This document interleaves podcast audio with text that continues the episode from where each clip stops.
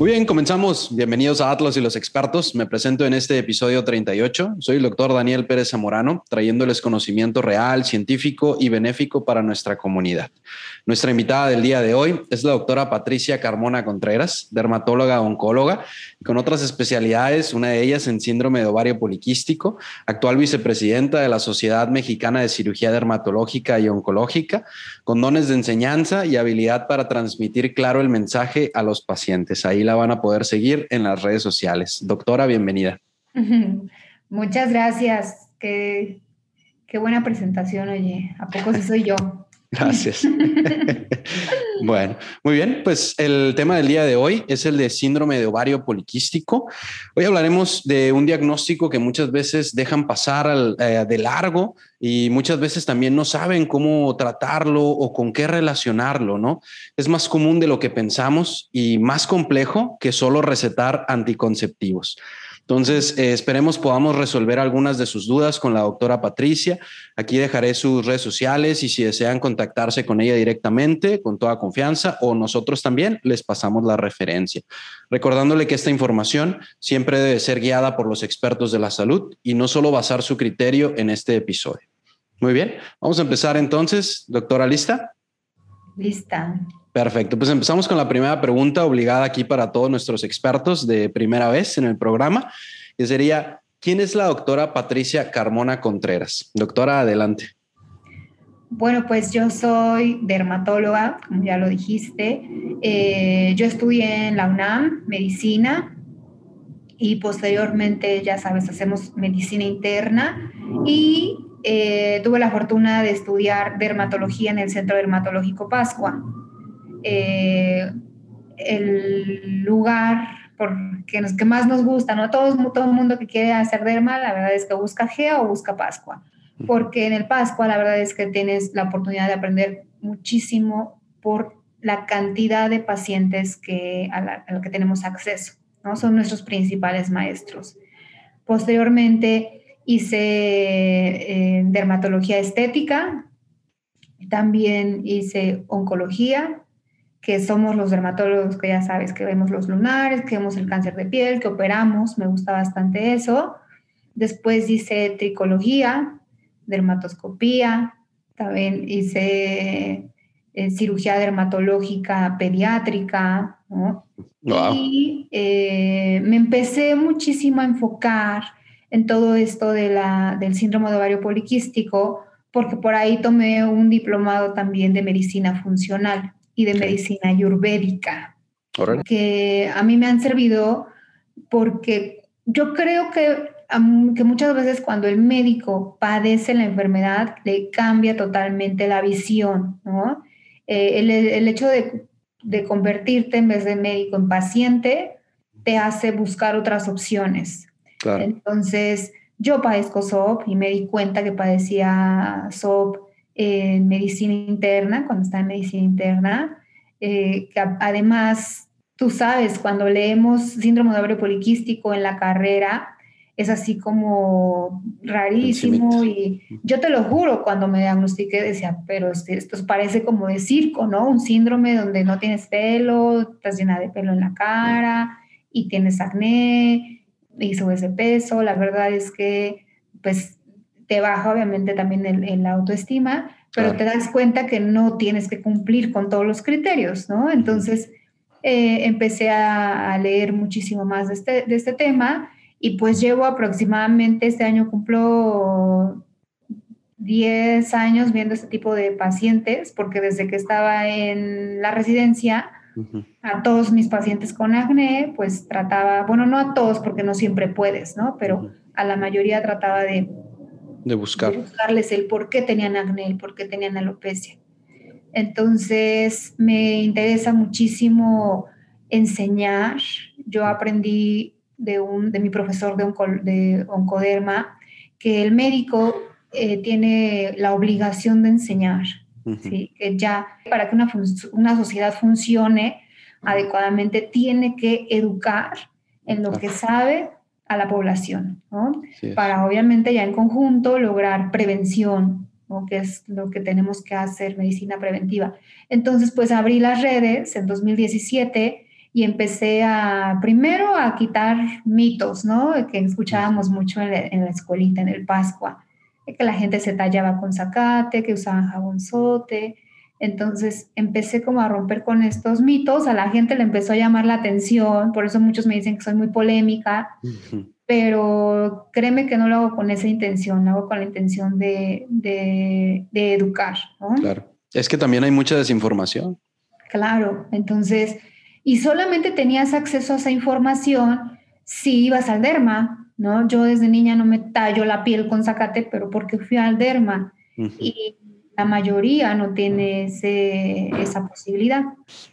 Entonces, así es como pues fui creciendo, al mismo tiempo obviamente a mí me gusta muchísimo estudiar, eh, yo siento que pues un médico jamás debe de dejar de estudiar cuando tú decides ser médico, lo sabes, te lo dicen y es un compromiso sobre todo conmigo misma, pero también con mis pacientes, ¿no? Yo soy como muy, muy entregada a mis pacientes.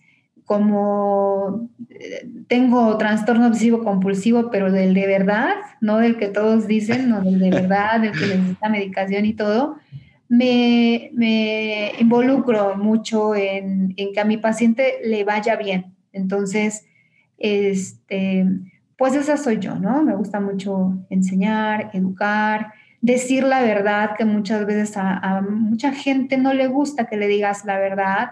En México tenemos, los, los médicos tenemos un ego hasta el cielo infinito y no nos gusta eh, que, que, nos digan la verdad. Eh, no nos gusta que el paciente nos cuestione.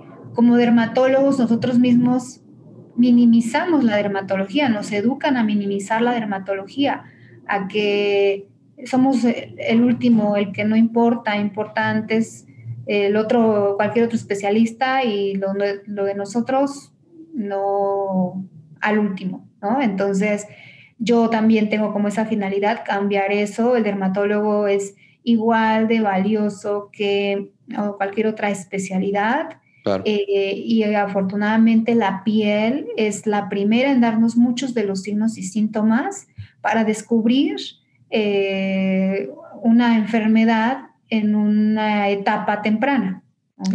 Entonces, este, me encanta defender a la dermatología y mi profesión y enseñar a la gente.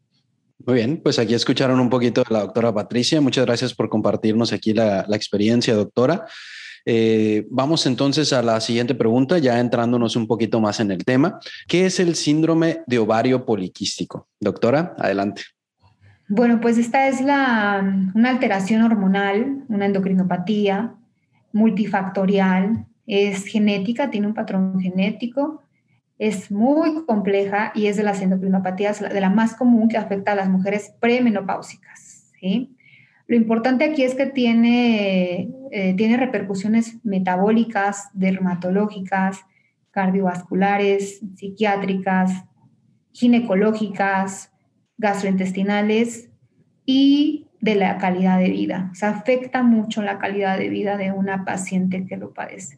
Y es muchísimo más común de lo que parece. Eh, hay diferentes, eh, en la literatura vemos que unos dicen que es del 10%, la prevalencia, otros que el 15%, otros que hasta el 25%, dependiendo de los criterios que utilizamos, utilicemos. Eh, yo digo que es muchísimo más frecuente. Claro. Muy seguramente. Y luego más que va, va de su vida todo lo del sentarismo y obesidad, ¿no? Claro. Y que siempre ha existido, solamente que como les digo a mis pacientes, eh, las, las mujeres antes se casaban a los 20 años o antes, ¿no? Eh, siempre les pregunto, ¿a los cuántos años te tuvo tu mamá? No, pues a los 20. 21, ¿Y tú cuántos tienes? 25. Entonces ya no les dio tanto tiempo de desarrollar todas las manifestaciones de la enfermedad.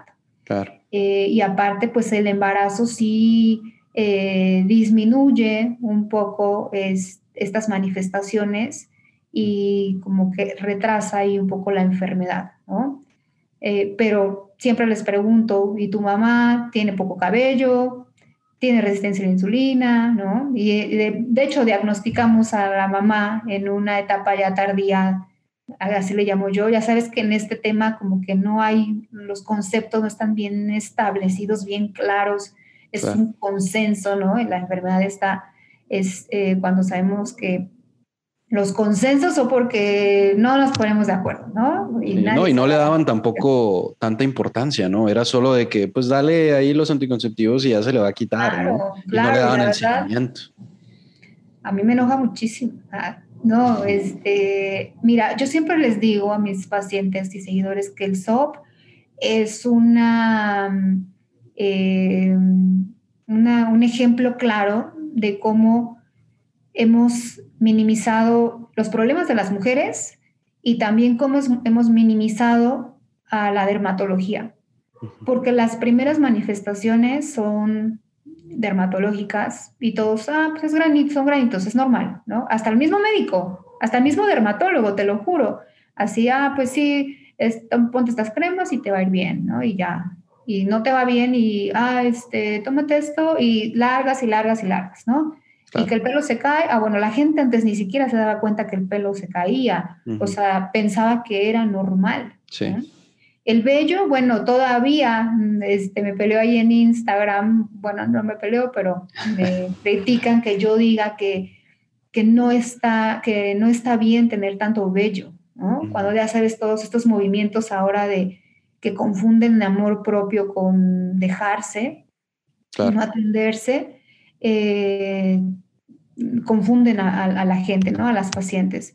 Entonces, eh, y justamente el hecho de que no le daban la importancia a la salud de la mujer. Ahora, afortunadamente, gracias también a las redes sociales, a las selfies, a que tenemos un celular a la mano, nos estamos dando cuenta, nos estamos queriendo ver mejor y eso nos está haciendo que nos demos cuenta que tenemos una enfermedad. Como les digo, antes tu abuelita no tenía tal vez ni un espejo, ¿no? O sea, mi abuela no, no creo que se haya fijado, mi abuela tenía esto, estoy segurísima. Ella lo normalizaban más. Murió de cáncer de mama y casi no tenía cabello y ya tenía diabetes, ¿no? Entonces, este, también porque los, los, los criterios a veces los quieren muy marcados, o sea, cuando te quieren diagnosticar, y a fuerza debes de ser la del libro, ¿no? O sea, no tener cabello, este, tener barba, eh, estar así con un sobrepeso importante, eh, estar llena de acné, cuando eso no es real y pues es falta de, información y es falta de... Em, de, sí, de, actualización actualización también. Sí, pero van de la mano porque a nadie le preocupaba esto. De verdad, si yo no lo tuviera, quién sabe si le diera la misma importancia. Que por mis pacientes sí soy así como bien obsesiva y a ver qué le pasa y a ver qué tiene y le busco. Y no por nada los dermatólogos hicimos un año, hay gente que hizo hasta cuatro años de medicina interna, ¿no? Porque se necesita, la piel está conectada con todos los órganos. Este, la verdad a mí me encanta, es maravilloso cómo se conecta con todo y cómo manifiesta todo. Yo digo, ninguna enfermedad dermatológica es solo dermatológica. Todas son manifestaciones de enfermedades sistémicas, todos, hasta una tiña es manifestación de una infección, ¿no? Por muy bien. Perfecto, doctora. Pues con eso terminamos la segunda pregunta. Vamos a pasar entonces a la tercera. Y dice, ¿cómo saber si tienes síndrome de ovario poliquístico? Adelante. Bueno, eh, existen los, los criterios, ¿no? Los criterios de Notre Dame.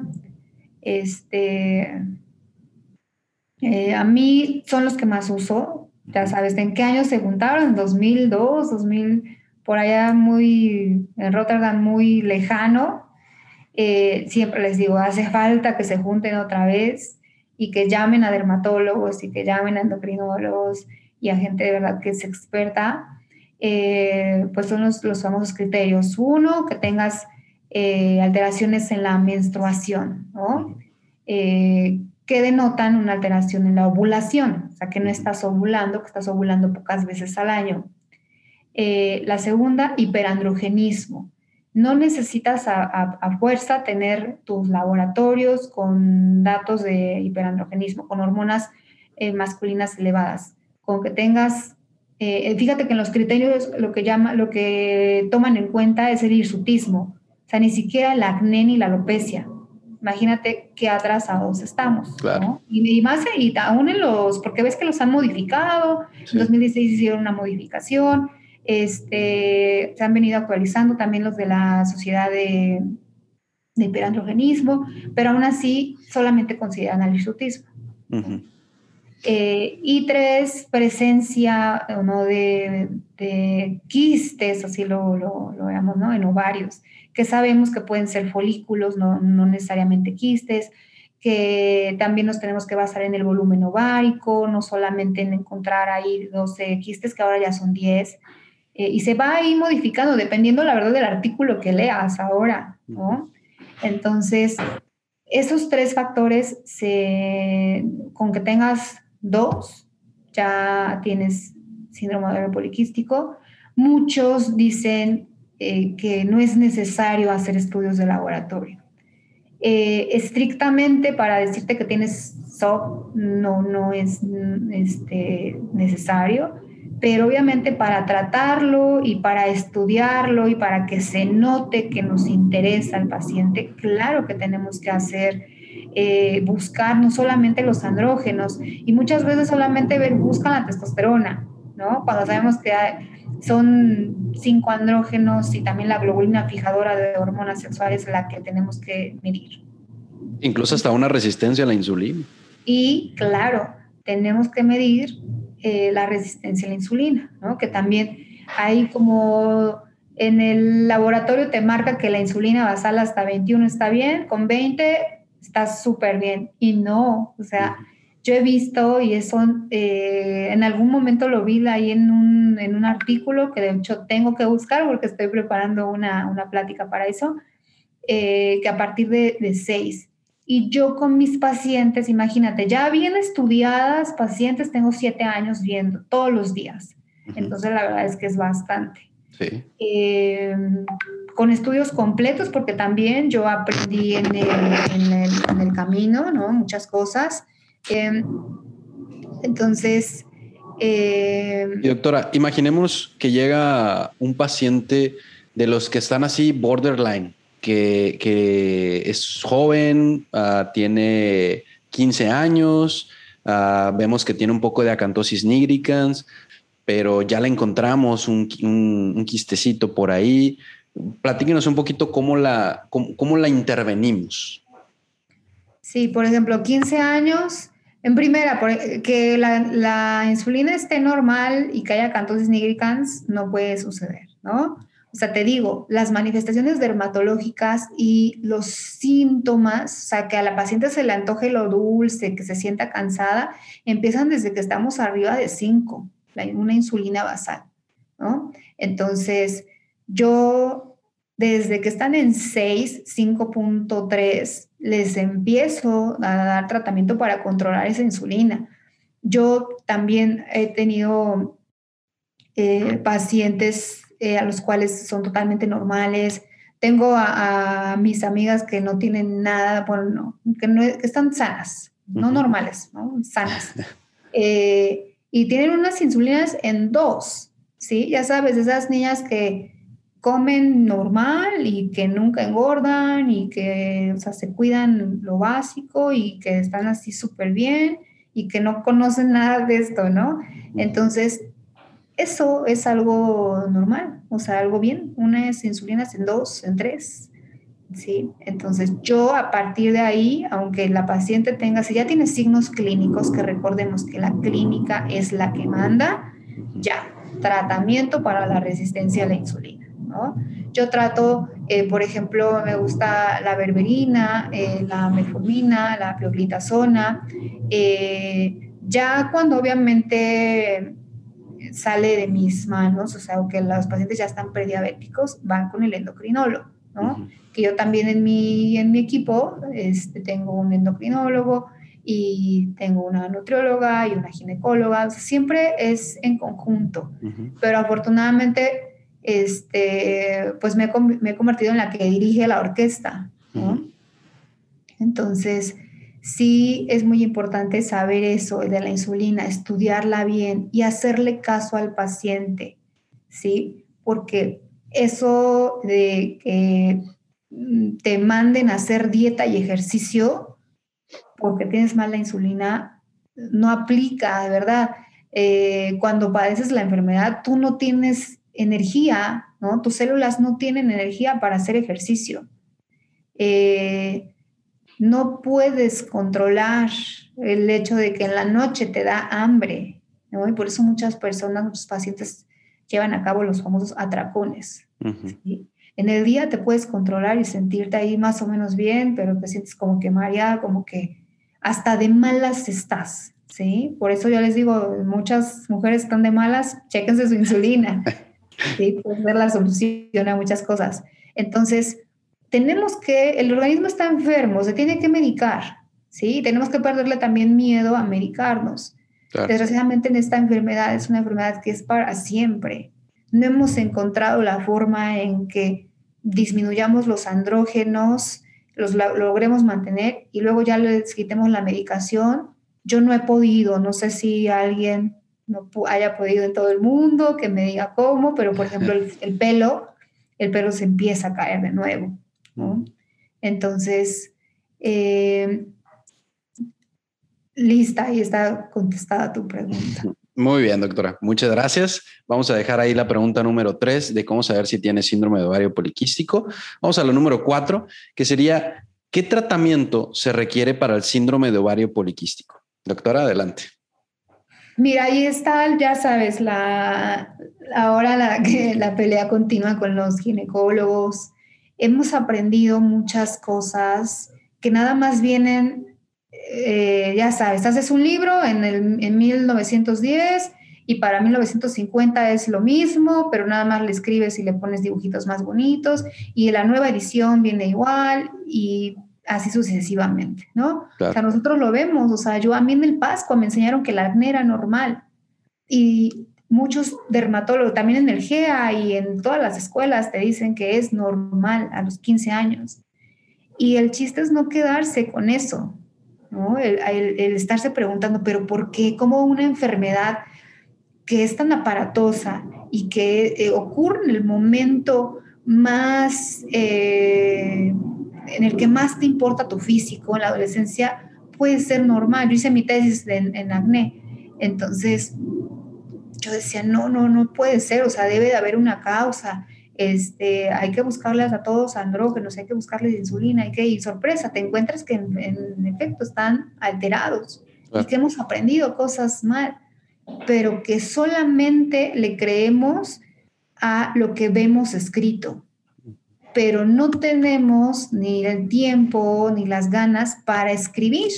Entonces, estamos leyendo lo mismo de hace 30 años, ¿no? hay que cambiar eso. Eh, es muy importante también hacerse un, criterio, ¿no? O sea, tú lees, te formas un criterio, piensas las cosas y también muchos se burlan de la medicina basada en la experiencia, pero es un todo, o sea, también tiene mucho que ver la experiencia, tiene mucho que ver el ver y ver pacientes. Si yo no basara ahorita en, todos los pacientes que he visto, seguiría cegada porque el acné es normal y dando solamente cremas y no hubiera avanzado nada en esto. Y la verdad es que le ayudas a, a muchos pacientes. Entonces, no me gusta dar anticonceptivos. En primera, si los pacientes lo necesitan, yo no se los doy, porque el experto en anticonceptivos es el ginecólogo, ¿no? Por eso hay una ginecóloga en mi equipo. Los anticonceptivos crean ciclos anovulatorios, todos lo sabemos, ¿sí? Detienen, por así decirlo, el, eh, todo el, eje hormonal. Claro, pues obviamente mejoran los niveles de andrógenos, mejora este, la globulina fijadora de hormonas sexuales, depende del anticonceptivo, ¿verdad? Y pues ya no se forman quistes, ¿no? Sin embargo, estás promoviendo que haya, en primera, resistencia a la insulina y en segunda, algo que se llama resto folicular, ¿no? que también es parte importante en la fisiopatología del SOP. Entonces, ¿cómo le das a alguien eh, un, algo que va a hacer que evitar que ovule si la base de la enfermedad es que las pacientes no están ovulando, ¿no? O sea, es contradictorio. Y antes no teníamos, me imagino que no tenían de otra, ¿no? Porque este, todo esto del hiperandrogenismo, de, hecho, no tiene mucho tiempo. Entonces, que se empezó a estudiar. Entonces, cuando em, hay quistes de 2 a 5 centímetros que todavía responden a anticonceptivos, hay que darlos. ¿No?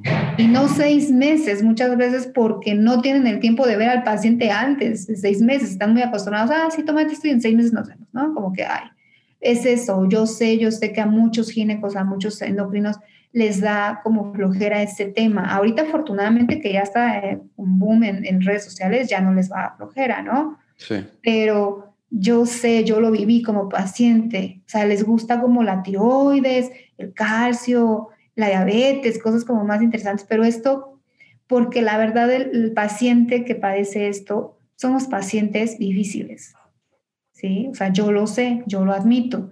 Somos pacientes que nos importa nuestro físico, que queremos estar súper bien, que somos pues exigentes con nosotros mismos y que queremos también ver cambios, somos pacientes ansiosas. Entonces es todo un arte desde tratar a este tipo de pacientes, no es para cualquiera. Entonces, los anticonceptivos yo he visto, eh, dependiendo del tamaño, uno, dos meses, obviamente acompañado con mioinositol, con vitamina E, con dieta y ejercicio, que eso es también algo, no nos gusta hacer dieta ni ejercicio, ni meditar, ni cuidarnos al 100, nos gusta que nos den medicinas y que a las dos semanas se nos quite todo. Entonces, eso en el SOP no existe. En el SOP te tienes que cuidar. Esa es la base del tratamiento, ¿sí? Mantener tu intestino bien para que la microbiota esté adecuada.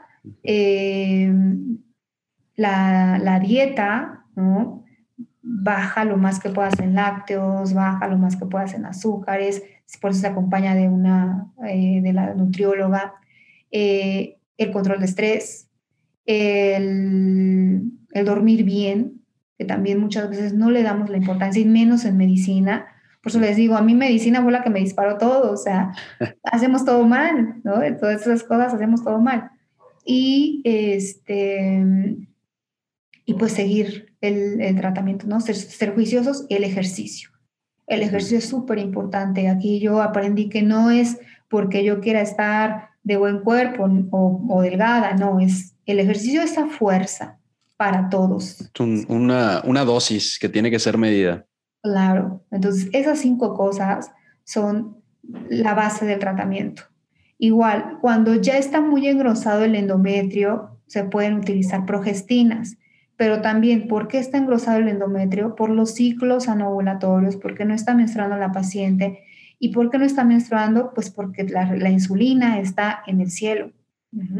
Entonces, sí le puedes dar este, ahí una progestina, un par de meses o tres meses, pero también le estás cuidando que es que su insulina, ¿sí? Que yo, por ejemplo, las trato así, aunque el endometrio, a ver, está engrosado, a ver, vamos a darte, en vez de tres meses con anticonceptivos, tres meses, digo, afortunadamente en tres meses no te va a dar cáncer de endometrio, son mis pacientes pequeñitas de 20, 30 años, eh, y en esos tres meses les regresa la menstruación y todo eh, vuelve a estar en, orden, obviamente con mucha disciplina.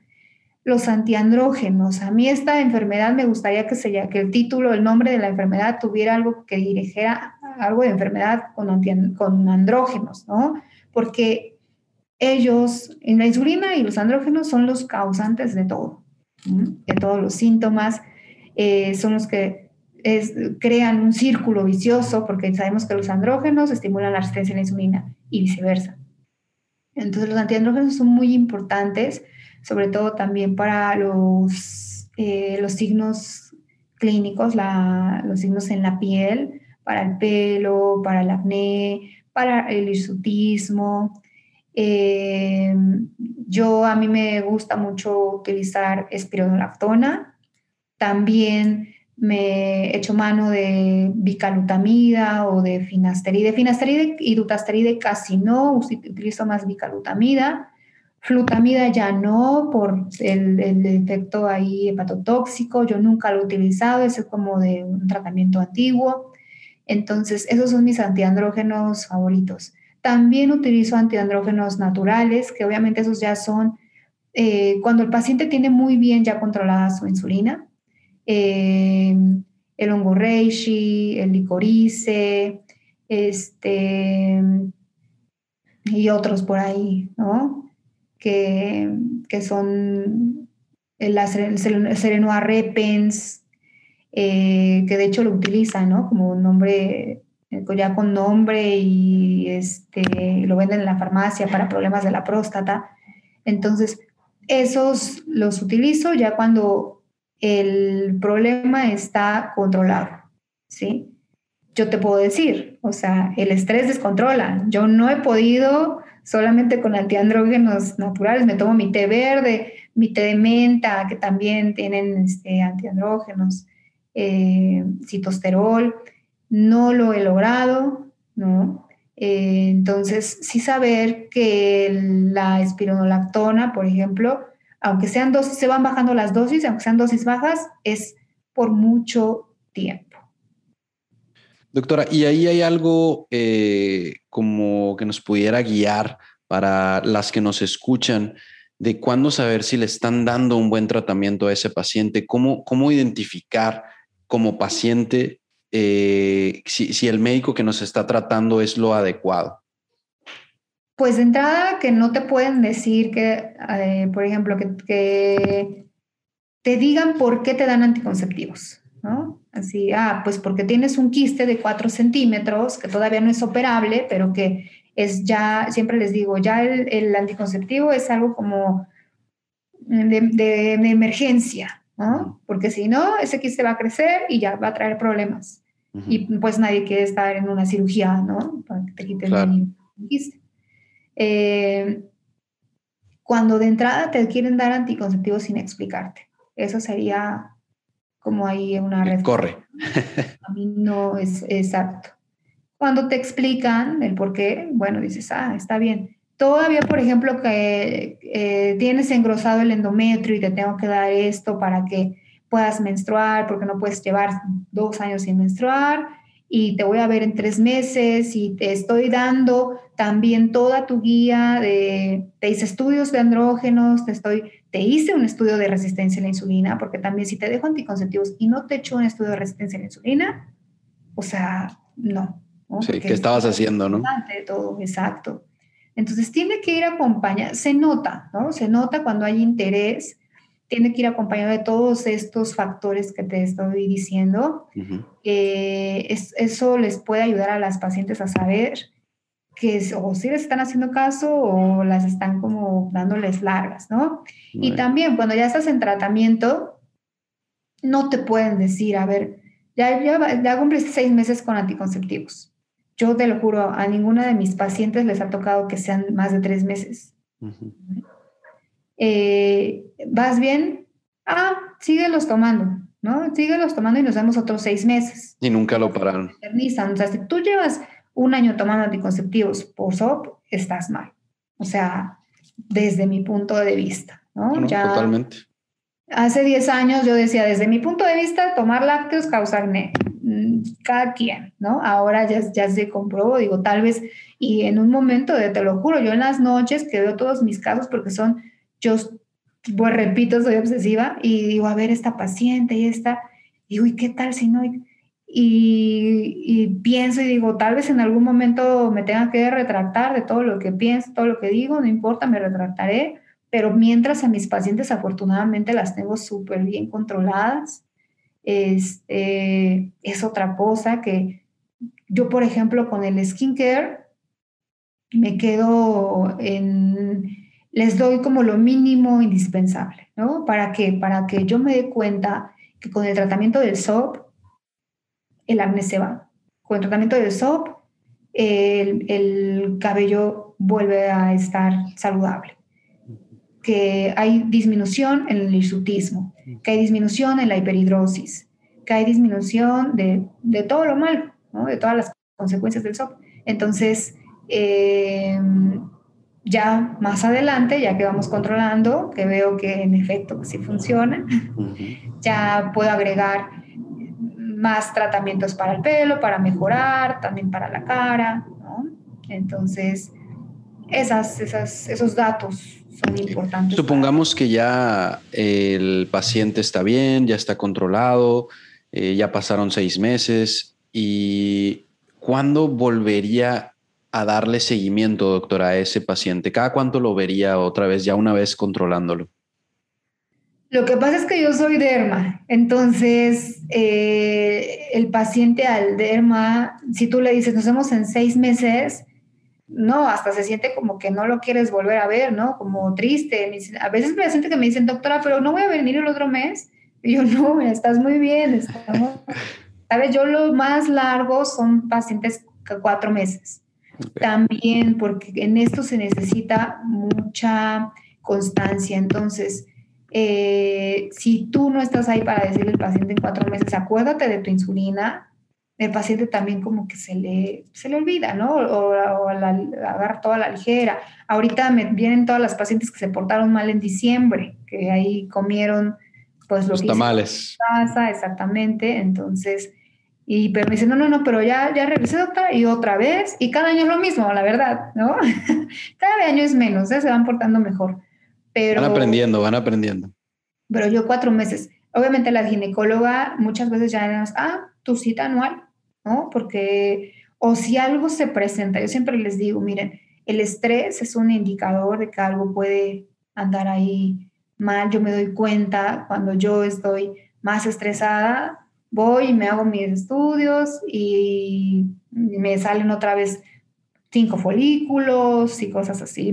Yo he sido mi mejor conejillo de indias todos estos años, entonces, este, conmigo hago experimentos, ¿no? incluso con medicamentos. Wow. Entonces, yo diría que cuatro meses. Cada cuatro meses. Muy bien. Bueno, pues vamos a dejar esta pregunta ahí. Vamos a la siguiente. Eh, ya habló un poquito de esto, pero vamos a recalcarlo un poquito más. ¿Qué consecuencias puede traer usar anticonceptivos orales a largo plazo en el síndrome de ovario poliquístico? Doctora, adelante. Bueno, pues se ha visto que, por ejemplo, eh, aumentan la resistencia a la insulina, ¿no? Y también depende de qué anticonceptivos sean. Eh, en general, a mí eh, la parte que no me gusta, que no tolero, es que estén tanto tiempo sin ovular. El ovular, la menstruación, de hecho se ha llamado el quinto signo vital a todas las pacientes en todos los, cuando, van al médico, a cualquier médico, se les debe de preguntar si menstruan y con qué regularidad y si les duele, porque es el quinto signo vital. Entonces, el hecho de no tener esa ovulación eh, quiere decir que todo está mal, ¿sí? O sea, nuestro quinto signo vital no lo tenemos, o sea, no lo tenemos bien, estamos mal. Eh, esto puede desencadenar también problemas de tiroides, más frecuentemente hipotiroidismo, que el famosísimo hipotiroidismo subclínico, que cuando tú les tratas todo lo demás, le quitas anticonceptivos, les regulas la insulina, dejan de ser hipotiroideas. Eh, alteraciones también en la prolactina, hiperprolactinemia. Eh, a mí me llama mucho también la, la atención y de hecho es algo muy frecuente, los cambios en el estado de ánimo. ¿sí? que también ya sabes, no te, te dicen, es que estás loca, ¿no? Y realmente es algo que aparte nadie me cuenta. Todas mis pacientes me dicen, doctora, yo ya me sentía muy mal con los anticonceptivos, o sea, ya no podía. De verdad, muchas entran en depresión, en ansiedad, y está comprobado, ¿no? Ahí en mis redes tengo un live con un psiquiatra, yo no soy experta en eso, pero he buscado expertos y está demostrado este, que hay una, una relación, ¿no? Y eso porque eh, no está, si nosotros hiciéramos un estudio, encontraríamos muchísimo más evidencia, ¿eh? porque yo aquí lo veo, las pacientes se curan de la depresión mágicamente, ¿no? Cuando les quitas los anticonceptivos y les tratas la insulina. Eh, y me dicen, ah, ya no estoy tomando el citalopram, porque aparte todas llegan a la consulta de primera vez, todas toman fluoxetina o sertralina o citalopram. Entonces, ese... O su diazepam. También. Y, y de verdad, o sea, yo lo viví. Es un estado de ansiedad, de, pues también no, no, yo no tuve el diagnóstico de depresión, pero te enloqueces, ¿sí? O sea, es un, ni siquiera tiene nombre, eh, pero es una alteración este, mental que desconoces, o sea, que muchas veces como no tiene un, diagnóstico puntual y nada más ahí te dan, ¿no? Ansiolíticos o antidepresivos y tú te sigues sintiendo mal. Siempre, a pesar del, del anticonceptivo, va a salir a relucir el SOP. Yo a mis pacientes de ya que tienen algunas 3, 4 años con anticonceptivos, eh, el acné tiene, encuentra una forma de salir, el cabello se cae, ¿sí? Aunque las pacientes ya tú les haces estudios y están en hipoandrogenismo, porque ya están súper abajo los, andrógenos, porque los anticonceptivos bajan andrógenos, eh, aún así tienen signos clínicos de hiperandrogenismo, ¿sí? Entonces, eh, en resumen, se les hace un desastre las hormonas. Más si tienes pareja, ¿no? Ahí también, eso es otro, otro tema. Exacto, te lo juro que lo viven mis pacientes, ¿eh? Y, no es tan pasable, pero también lo viví. y, sí, el exnovio así de que, oye, ya deja de tomarte eso, o sea, es que eres otra, ¿no? De verdad, quien lo padece, sé que me entiende, te trastornas. No lo puedes controlar. Pero ya me imagino que una vez sabiendo el diagnóstico, eh, transmitiéndolo a tus conocidos, pues ya poniéndole nombre a eso que te estaba pasando, es más fácil entender eh, o que tu entorno te entienda también. Claro, claro, claro, porque hasta los amigos lo notan, ¿eh? Es así, oye, tú no eras así, tú eras buena onda, o sea, ¿qué te pasa? ¿No? Entonces, este, sí, es, es, es muy peculiar, ¿no? Así como, como él me dice, no lo entendería, pero justamente buscamos que lo, que lo vayan entendiendo. Claro, muy bien. Bueno, vamos a la siguiente pregunta. Eh, dice, ¿cuáles son las complicaciones de tener síndrome de ovario poliquístico? Bueno, la complicación más de la que más les hablo, la más temida, la que a mí eh, más me, sí, me da miedo y no quiero llegar a eso es la diabetes. Rara vez las pacientes con SOP no tienen resistencia a la insulina. O sea, sí existe, ¿eh? Eh, pero sobre todo sabes que yo creo que no es que no tengan, es que lo tienen muy bien controlado. Porque hay pacientes que tienen, eh, que hacen mucho ejercicio, que su dieta es saludable desde niñas, eh, entonces lo tienen a raya, como decimos, ¿no? Controlado. Pero sí lo padecen. Entonces, yo veo pacientes ya de 40 años, eh, ya con diabetes, ¿sí? De hecho, tengo una, una paciente de 25 años con diabetes que obviamente este, le dijeron que como que era uno, pero como que era dos, es SOP, no tiene pelo, la niña de 25 años. Veíamos muchos pacientes con eh, enfermedad renal crónica, seguramente todos hemos visto ¿no? en el internado esto. Entonces yo decía, tengo que hacer algo al respecto, tengo que buscar por qué, o sea, por qué, sí, pues está bien que la gente no se alimenta bien, pero ya sabes, el gen mexicano, ¿estás de acuerdo? Que existe, que muchos me dicen, ay, qué elitista. No, a ver, existe. Y por el hecho de ser mexicano, te tienes que hacer una prueba de resistencia a la insulina. Tú y tus papás y tus amigos y todos. Sí. Entonces, la diabetes es la de las principales y la de las más comunes. Nosotros lo vemos en México. De hecho, hasta lo normalizamos. Muchos pacientes me dicen, Este, yo, y diabetes en la, ah, no, enfermedades en la familia, ah, pues las normales, ¿no? Diabetes e hipertensión. Y yo, no, a ver, o sea, no, no, no, no es normal, ¿no? Tener diabetes. Y incluso, este, pacientes que a los 40 años les dicen que son diabéticas y dicen, ah, pues sí, pero porque mi mamá tiene diabetes también, ¿no? Entonces estamos normalizando todo esto, lo cual no debemos de, hacer. Eh, obviamente, pues la diabetes se acompaña también del síndrome metabólico, ¿no? Yo tengo pacientes aquí con síndrome metabólico.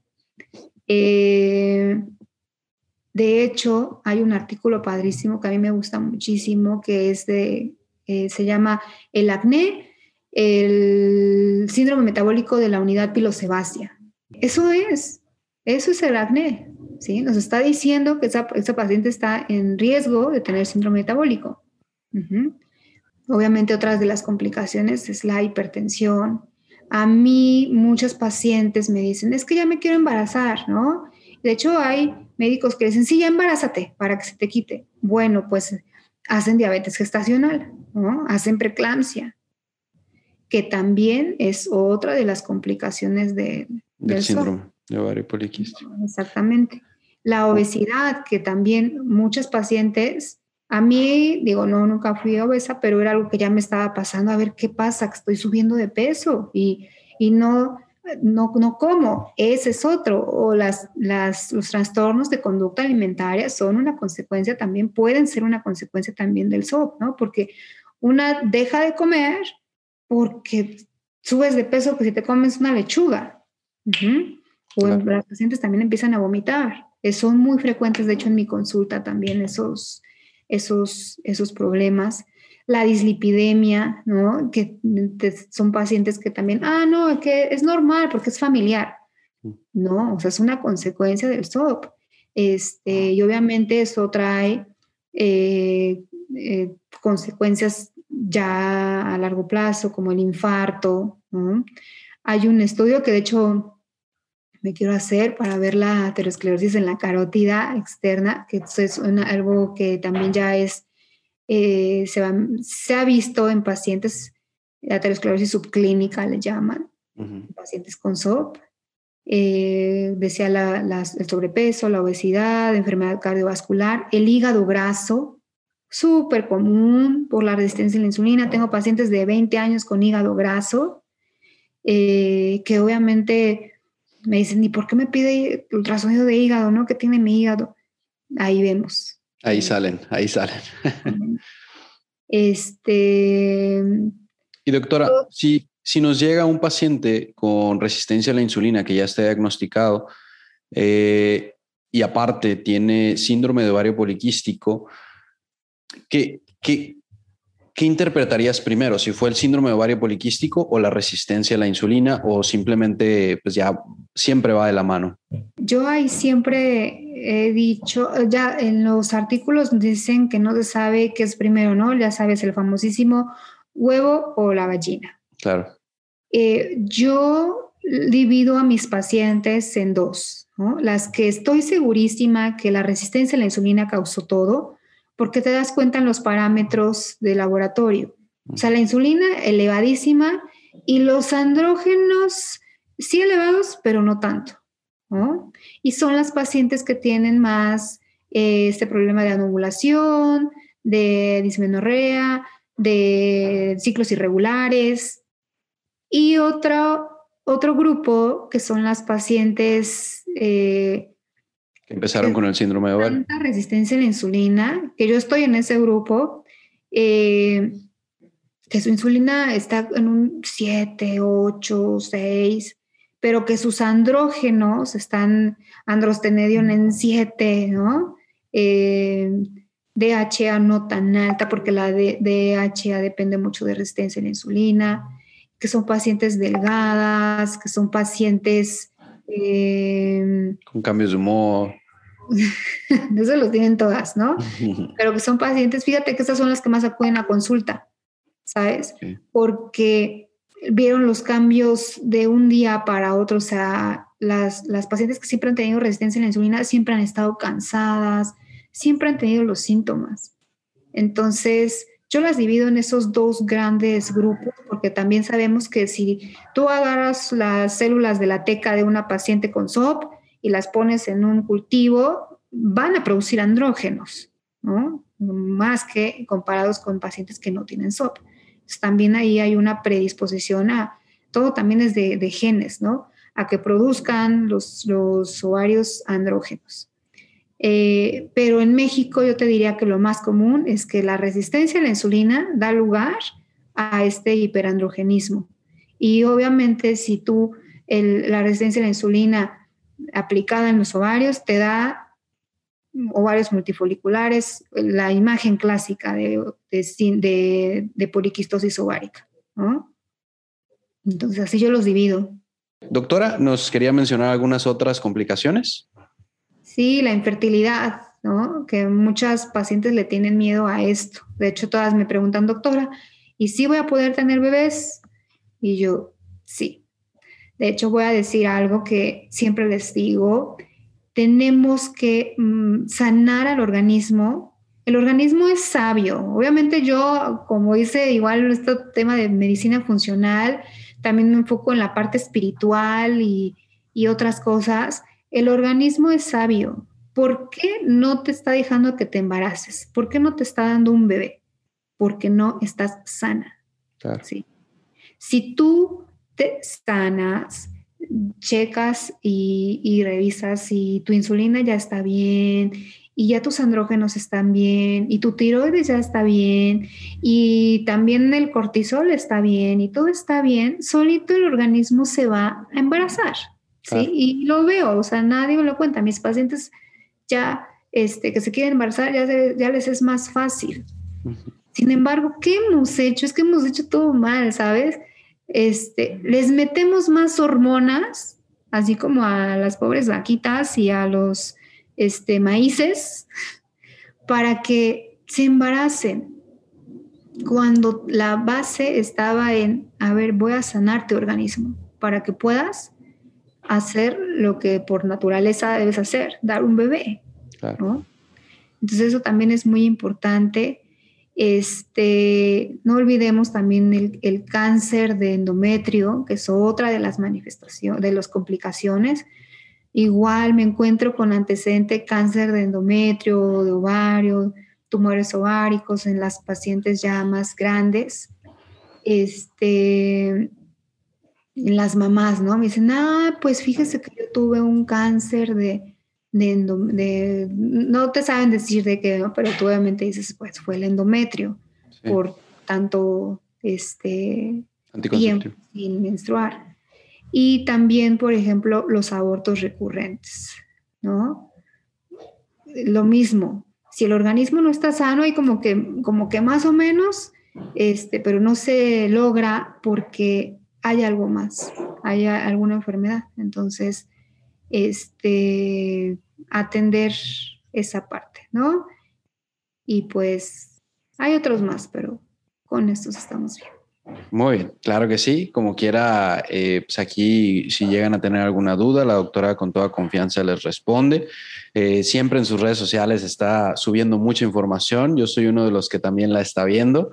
Así que síganla eh, y pónganle atención porque siempre la educación es algo que nos va a ayudar como pacientes. Bueno, pues vamos ahora sí con la última pregunta, que sería, ¿alguna sugerencia a los médicos y pacientes del síndrome de ovario poliquístico, doctora? Sí, pues a los médicos que estudiemos, que estudiemos, que eh, dejemos de ser tan, eh, no sé, cómo se la de atrás, ¿no? Porque yo lo reconozco, yo también antes decía, ¿cuál espíritu? O sea, ¿qué es eso? Es, ¿no? Que vayamos un poquito a leer algo de medicina funcional, nos haría bien a todos. Si, uniéramos fuerzas al paciente le convendría mucho, que escuchemos al paciente, eh, que no queramos encontrar todo igualito como viene el libro. O sea, los pacientes, eh, cuando viene del libro hasta dices, ay, qué bonito caso, ¿no? Pero cuando no, ay, ¿qué ¿qué es esto? Entonces, hay que escuchar al paciente, ¿sí? Hay que dedicarle ese tiempo. Además, muchas veces, yo también es algo que aprendí en Derma, que no puedes, tal vez a veces curar al paciente, pero le puedes, lo puedes escuchar, ¿no? Y eso es parte de un alivio, eso le sirve. Entonces, hay que hacerle caso, ¿sí? Eh, muchos pacientes desde siempre me decían, doctora, yo tomo leche y me sale acné. Y yo de verdad les decía, bueno, pues entonces ya no tomes leche. No les decía, no, eso no puede pasar, no es cierto, estás mal. No, no, no, o sea, vamos a aprender. A, que sea individualizado. Aprendo todos los días de mis pacientes, ¿sí? De hecho, son las que me han dado eh, mucho del conocimiento que, que tengo. Entonces, eso es lo que les diría a los, a los médicos. Y que, y que piensen, que no nada más lean, que, que también piensen y que pregunten y que no crean todo eh, para así poder crear también más, más conocimiento. Más criterio, claro. Y para los pacientes, doctora, ¿alguna sugerencia ahí que nos quisiera dar?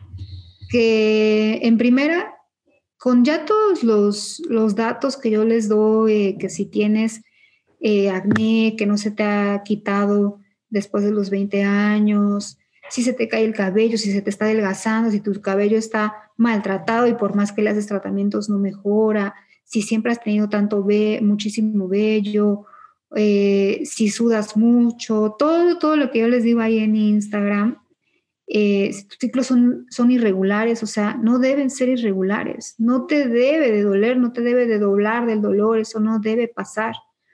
Eh, busca ayuda, ¿sí? Y desgraciadamente nos toca eh, visitar muchos médicos, tocar muchas puertas, pero que no se rindan porque esta es una enfermedad que tiene complicaciones y que las complicaciones eh, afectan muchísimo, muchísimo la calidad de vida a edad temprana. Entonces, que busquen y una vez ya encontrando una adecuada respuesta, ya saben las red flags de los anticonceptivos, eh, que se esfuercen, ¿sí? Que rompamos esa, esa herencia. Siempre les digo, hay que hacernos cargo de nuestra herencia, ni modo. Nos tocó tener resistencia a la insulina, entonces eh, para poder tener un, hijo que sea más sano, que no la pase tan mal como uno, hay que cuidarse, ¿sí?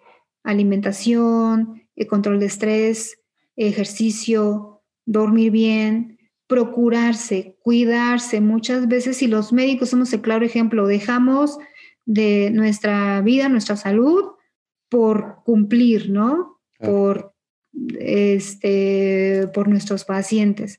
O sea, hay, uno se tiene que cuidar, ¿sí? O sea, nadie lo va a cuidar. A mí mis pacientes no me van a cuidar, aunque me quieran mucho, no me van a cuidar. Yo me tengo que cuidar, ¿no? Entonces, háganlo porque esta es una forma, yo he encontrado una forma, eh, gracias a la piel, gracias a, cuidar la piel, eh, vamos a evolucionar un poquito. Yo estoy convencida. Esto que se está creando, que afortunadamente ya todo el mundo está hablando de resistencia a la insulina, que es lo que yo buscaba, eh, que todo el mundo supiera, conociera esa palabra, en algunos años va a hacer que, que evolucionemos, ¿sí? Nuestros hijos ya no van a comer eh, gancitos y donitas y, y papitas todos los días, eso ya no va a pasar. Ya vamos a tener una forma más sana de vivir. ¿sí? Más conciencia de nuestro día a día. Exacto. Muy bien, doctora, pues me gustó mucho ahí la respuesta. Y hay que, cuidarse, eh, escuchen a su piel, ¿sí? Y demuéstrenle que la, que la quieren cuidándola. Claro. Muy bien. Bueno, pues doctora, muchas gracias por regalarnos un poco de su tiempo y sus conocimientos. Estuvimos muy contentos de tenerla. Agradecemos a los que nos vieron. Si te gustó, deja ahí tu like, pícale a la campanita para seguirnos. Los esperamos la próxima semana aquí en Atlos y los expertos. Buen día y recuerda que cada día cuenta. Gracias. Bye bye.